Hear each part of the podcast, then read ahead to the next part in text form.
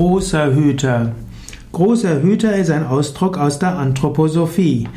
Die Anthroposophie spricht vom kleinen Hüter und vom großen Hüter, wird auch genannt als der große Hüter der Schwelle und der kleine Hüter der Schwelle. In Analogie an einen alten hm, Mythos, nämlich vom Saturn als Hüter der Schwelle. In allen spirituellen Traditionen geht es darum, die Einheit mit Gott zu erfahren oder mindestens darum, in die höheren Ebenen des Menschseins zu gehen. Und zwischen mehreren Ebenen gibt es dann Hüter. Und die Hüter der Schwelle, die einem hm, helfen oder auch verwehren, in die nächste Ebene hineinzugehen, kann man dann unterscheiden kleiner Hüter und großer Hüter.